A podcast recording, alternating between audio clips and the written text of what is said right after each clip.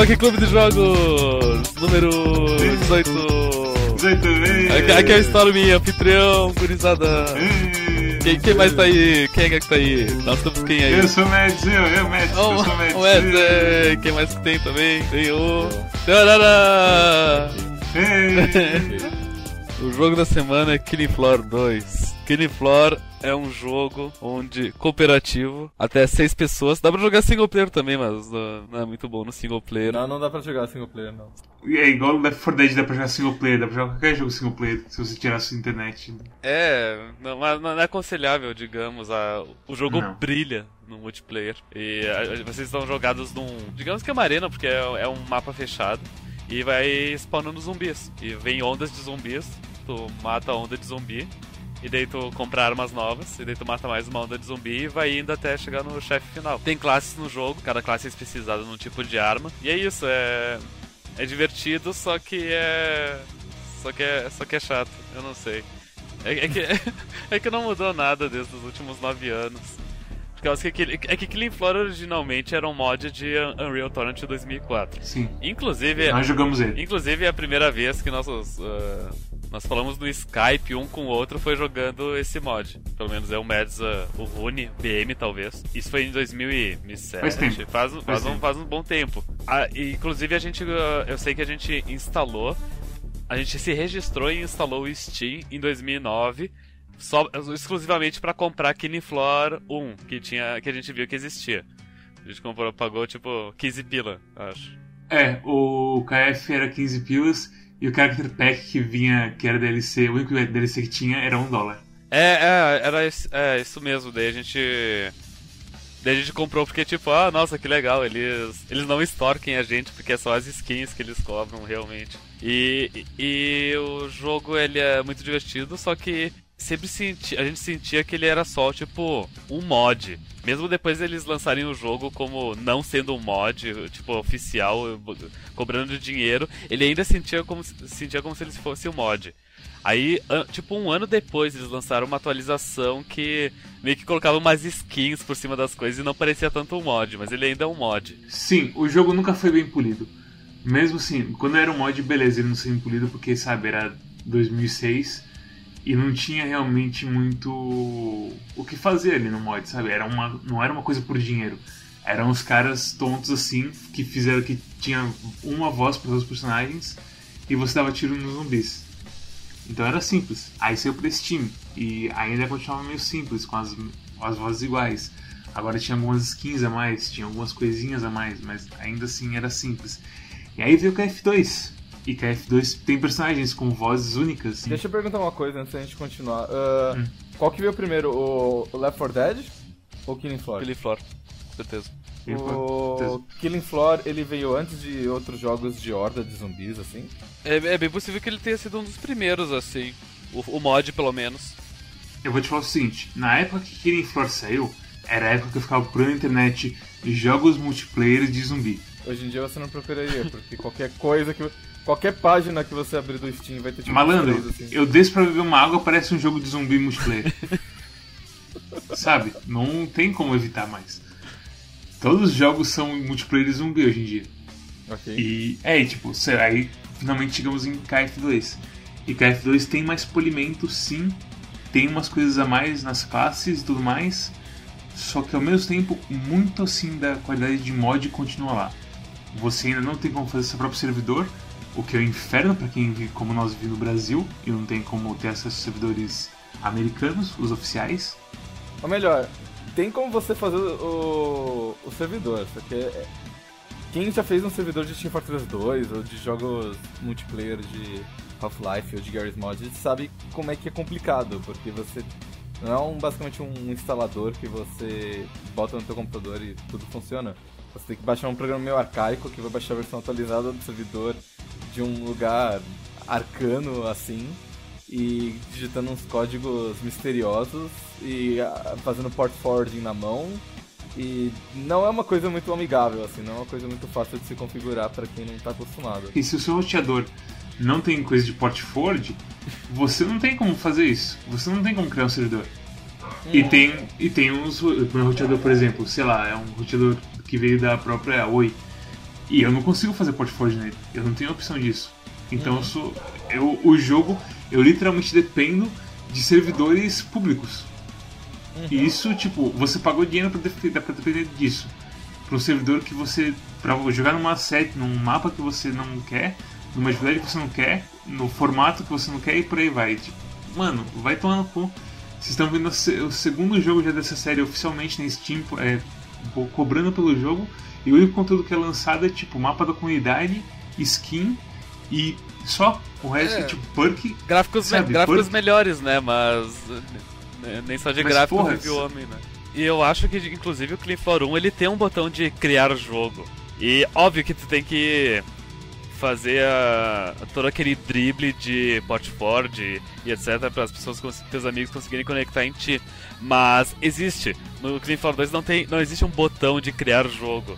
É umas coisas que, o- que o consumidor não, deve- não deveria estar preocupado em, em resolver. Principalmente em 2016, porque, tipo, essa coisa de ficar se, metendo com Portford, é, rola aquele sentimento de quando a gente, tipo, não tinha nem 18 anos e a gente era, era obrigado a piratear os jogos. E daí, tipo, fazia algum sentido que, ah, não é o original, então eu tô aqui me degladiando pra conseguir fazer o jogo funcionar online, sabe? Mas, eu, eu- não, eu, é o jogo original, eu, eu, eu paguei por ele, eu quero que ele funcione. Eu não quero ficar me, me estressando com, essa, com essas paradas que, que não tem a ver com, com o consumidor final que eu sou, sabe? Eu quero abrir o jogo e me divertir, eu não quero ficar ah, hackeando o jogo pra conseguir criar uma partida. Tipo, vocês jogaram muito Killer 4 2. É, Oh, o Killer sim. 4 1. Vocês jogaram bastante, então vocês tinham tudo upado e tal. Eu lembro que uma vez eu joguei com vocês, acho que uma ou duas horas. E eu basicamente fui carregado por vocês o jogo todo. E, conti- e continua assim o, o jogo. Não assim, conhecimento de mapa importa. É engraçado assim. O conhecimento de mapa importa porque tem áreas que o jogo simplesmente fica mais fácil. O jogo fica extremamente mais fácil se você souber onde ficar e que tiver as aberturas certinhas pra você matar os monstros. E ao mesmo tempo, uma coisa que pesa bastante é o nível. Porque o nível que da progressão do jogo, ele é diretamente ligado ao dano que você dá e ao quão efetivo você é na sua função. Se você é um médico, você quanto mais você tem, mais fácil você cura o pessoal. A chegar assim a um nível absurdo de, sabe, se você tá no nível 0, você dá duas curas a cada 5 segundos. Quando você tá no nível 11, você consegue dar duas, você consegue dar umas 4 curas a cada 2 segundos e por aí vai. E aí você pega mais armas mais rápido, porque você começa com armadura e por aí vai. O jogo, assim, até a dificuldade do jogo fala isso, que o normal é pra 0 até 5, alguma coisa assim, ou 0 até 10. Aí o hard de 10 pra 15, a- aliás, 10 a 25, e o super hard lá é só pra 25. E é estranho esse estilo de jogo que, tipo, ele já fala qual é, qual é o nível que você tem que ter pra dificuldade. Não, é é mais ou menos. O... A cada nível você ganha um pouquinho de, de buffs. E a ideia é que você. ele te incentiva a pegar uma classe e jogar pra você ficar melhor naquela classe, porque ele imagina que aquela classe vai combinar com o seu estilo de jogo. A, a diferença entre os níveis, eu, eu acho ela tão, tão pequena, assim, exceto pelos, pelas habilidades que você ganha nos múltiplos de 5, que não tem tanta vantagem você aprender uma classe. E por outro lado, tem classes que são claramente piores do que as outras, porque se você vai jogar um jogo, você precisa de um médico. Você precisa de um médico. Então não é que você pode jogar com a classe que você quiser.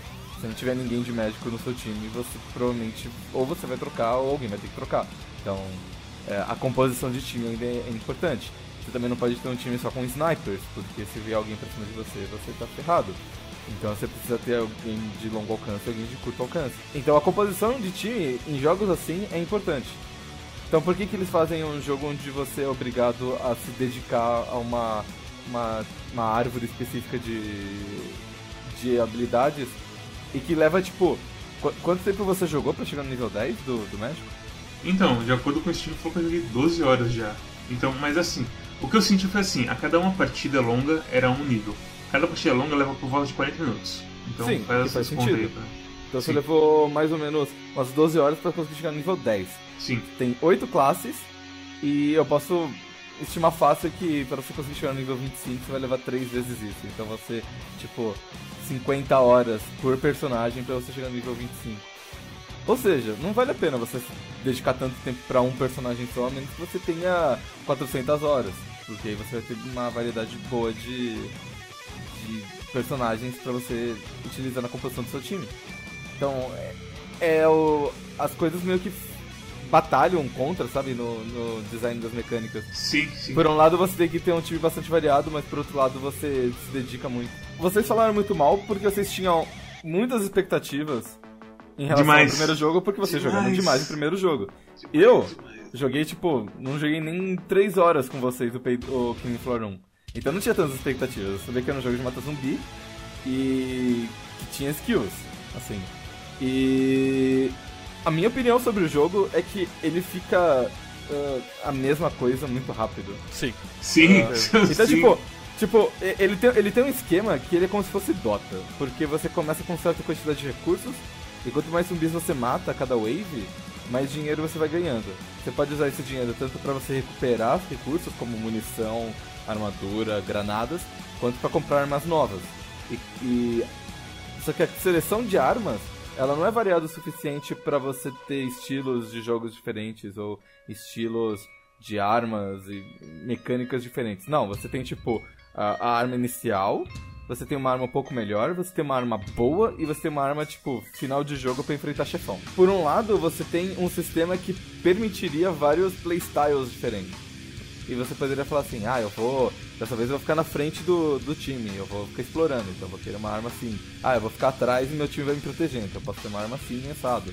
Você poderia ter isso, mas não, você tem literalmente tipo um build só por jogo. Então, por um lado é interessante, mas por outro lado é, é meio limitador, assim. A coisa estilo de jogo, nesse lado, ficaria por conta das skills que você libera a cada 5 níveis. Só que ao mesmo tempo, eu sinto que as skills elas são meio desbalanceadas. Mas você, você também não tem muita variedade de playstyles porque você só tem duas habilidades e.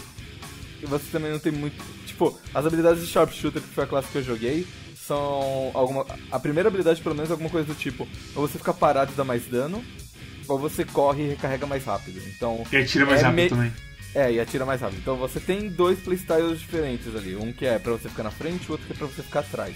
Que é como eu falei, que seriam os dois é, playstyles de um sharpshooter, por exemplo. Isso, isso não varia tanto a ponto de, tipo, você realmente mudar, assim, porque isso não, é- não depende muito de você, depende muito da situação. Então, Sim, e assim, o, o Berserker, eu joguei um pouco com o Berserker porque o sistema dele é interessante. Ele tem um ataque leve, um ataque, um ataque forte e uma defesa. E na defesa, se você defender bem na hora que vier o ataque, você dá um parry. Aí você, ah, legal, né? Eu vou dar parry em tudo e tipo, eles vão ficar tontos por um tempo. Só que se assim, se são uns zumbizinhos pequenininhos e você dá parry neles, eles, tipo, o cara toma um parry e o resto continua vindo. E o cara que tomou parry, tipo, um meio segundo depois ele tá de boa de novo. E aí vem o zumbi grande pensar, ok, agora é o momento de brilhar, o zumbi grande, né? E aí você vai dar um parry no zumbi grande e acontece a mesma coisa. Ele fica ponto algum, algum segundo, assim, meio tonto, mas foda-se, logo depois ele tá te atacando de novo. E aí e logo chega o depois disso ele fica invulnerável a parry. Sim, ele chega o estágio que ele fica imbloqueável, que ele fica com as mãos vermelhas. E aí, acabou, você tá fazendo lá com o Berserk? É, umas, é, uma, é, é o que você falou, o design desse jogo briga com si mesmo. É, É estranho. Tipo, é um jogo bonito e as armas são gostosas de atirar, assim, tipo, comparado com outros jogos. Sa- Sabe, é a sensação de um Payday 2, assim, sabe? De- Tipo, as armas são realmente gostosas de atirar nos bichos e os bichos, eles são animados bem o suficiente pra levar o tiro e, e ter as animações legais. Ah, tem algumas fases muito bonitas. A, a- aquela mansão que a gente Aquela mansão é muito legal. é muito legal, tem estátuas e tem, e tem iluminação, enfim. Pena que a gente só jogou ela uma vez, porque nós não podemos ser nossos servidores, e aparentemente o público geral não quer jogar na porra da mansão. Poxa vida. É, e coisa. tipo, mas, mas tem bastante variedade também. Tem uma fase que é um laboratório na neve, tem uma fase que é na floresta. Ah, essa fase da mansão é legal porque tem a iluminação interna da casa, além da do luar lá fora e tipo Os trovões, tudo mais. né? É, é, é um negócio meio bonito assim de, de se jogar. Mas em questão de, de gameplay e, e de evolução e de tipo novidades do jogo, eu sinto que eu evoluo muito devagar e eu evoluo muito pouco. E que depois que eu. Eu jogaria talvez pra ficar tentando fazer achievement, sabe? Uhum. Pô, ah, tentar passar essa fase no difícil. Isso era, isso era a nossa motivação, inclusive, no uh, fazer os achievements. Você falou das armas terem uma sensação boa de atirar e tudo mais. Como eu joguei com, eu joguei com o médico, eu joguei um pouquinho como comando também. E, cara, se você não tá tirando com a porra da mira, é impossível de mirar com o médico. E o comando idem. O headshot é importante nesse jogo, porque o headshot dá muito mais dano e quando você arranca a cabeça de um zumbi, ele perde as habilidades especiais dele. Então, você arrancar a cabeça de um zumbi, você desarma ele quase completamente. Ele ainda é uma ameaça, mas é, ele perde assim bastante do potencial dele de, te fuder. E sei lá, o, o, a experiência de tiro é meio mais ou menos pra mim. Eu não gostei tanto assim. Por isso que eu fiquei mais animado ainda com o jogo. Porque que nem isso melhorou direito. O comando ele tem um problema ainda maior que o médico no sentido de como jogar ele. Porque o comando ele tem quatro armas, que são quatro submetralhadoras. E a diferença entre elas é um risquinho a mais no dano ou um risquinho a mais no alcance. Uh, é uma progressão, uma é melhor que a outra, e são quatro. E daí tem algumas variações entre elas, tipo, uma tem 20 balas por cartucho, outra tem 30. E umas uh, são full auto, outras são burst fire de 3, outras têm uh, single shot. Mas, no geral, é tudo a mesma coisa, sabe? É um, no, no, final do jogo tu vai estar com as duas últimas porque são as duas mais fortes. É, mas é tudo metra submetralhadora. Não, é, é, complicado falar desse jogo porque. É, é, eu, eu não sei dizer, porque eu. A gente, eu joguei, tipo, a gente combina de jogar no mínimo 4 horas do jogo pra ter um feeling do jogo assim. Mas 4 horas desse jogo é muito pouco, parece? Foi tipo 5 mapas, 6 mapas que eu joguei, alguma coisa assim. Eu não senti como se eu tivesse experienciado todo o jogo pra poder dar uma, uma opinião do tipo, ah, esse jogo definitivamente X ou Y. Tudo bem, mas pensa o seguinte, com 4 horas a gente, a gente jo jogou e pensou o seguinte, nossa, esse jogo é repetitivo. Eu acho que com 40 horas ele se tornaria menos repetitivo. Sim, exatamente. Isso que mata esse jogo. Ele já é repetitivo assim, e você. Mas a única coisa que te prende é o sistema, é o sistema de MMO, de progressão, que te força a jogar pro cacete pra você ver um aumento pequenininho e ativar umas skills que nem sempre são tão boas assim. É, esse esquema do, de, de MMO, ele é. Ele é meio dual, porque ele tem aquela coisa de que, ah, como tem a experiência, a progressão, isso motiva a continuar jogando e fazer os números crescerem.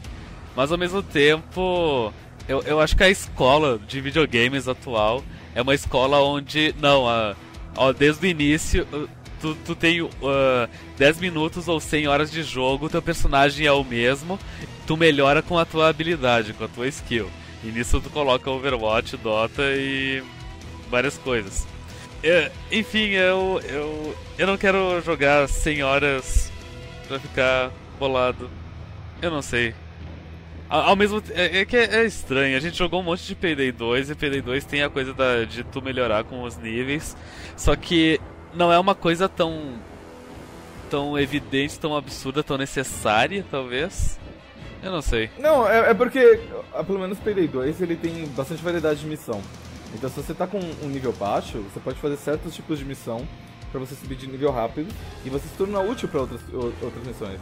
Outro ponto do Payday 2 é que a curva de experiência dele é muito, é muito diferente. Então, do 1 ao 50 é muito rápido, do 50 ao 100 demora. Então, quer dizer, você consegue se tornar útil pro time para fazer outras missões bastante rápido. Nesse jogo aqui, eu sinto como se o, o, próprio jogo já fosse bem devagar. Sim. E ele só fosse piorando a velocidade, assim. Então, tipo, você leva uma hora para conseguir o primeiro nível, e você vai levar mais. Tu, você vai levando uma hora, uma hora e dez, uma hora e vinte, duas horas por nível. E, e por aí vai, vai, vai ficando cada vez pior, assim. Era mais complexo. Tinha mais opções, eu diria. É, eu não sou contra evolução desde que seja bem feito, sabe?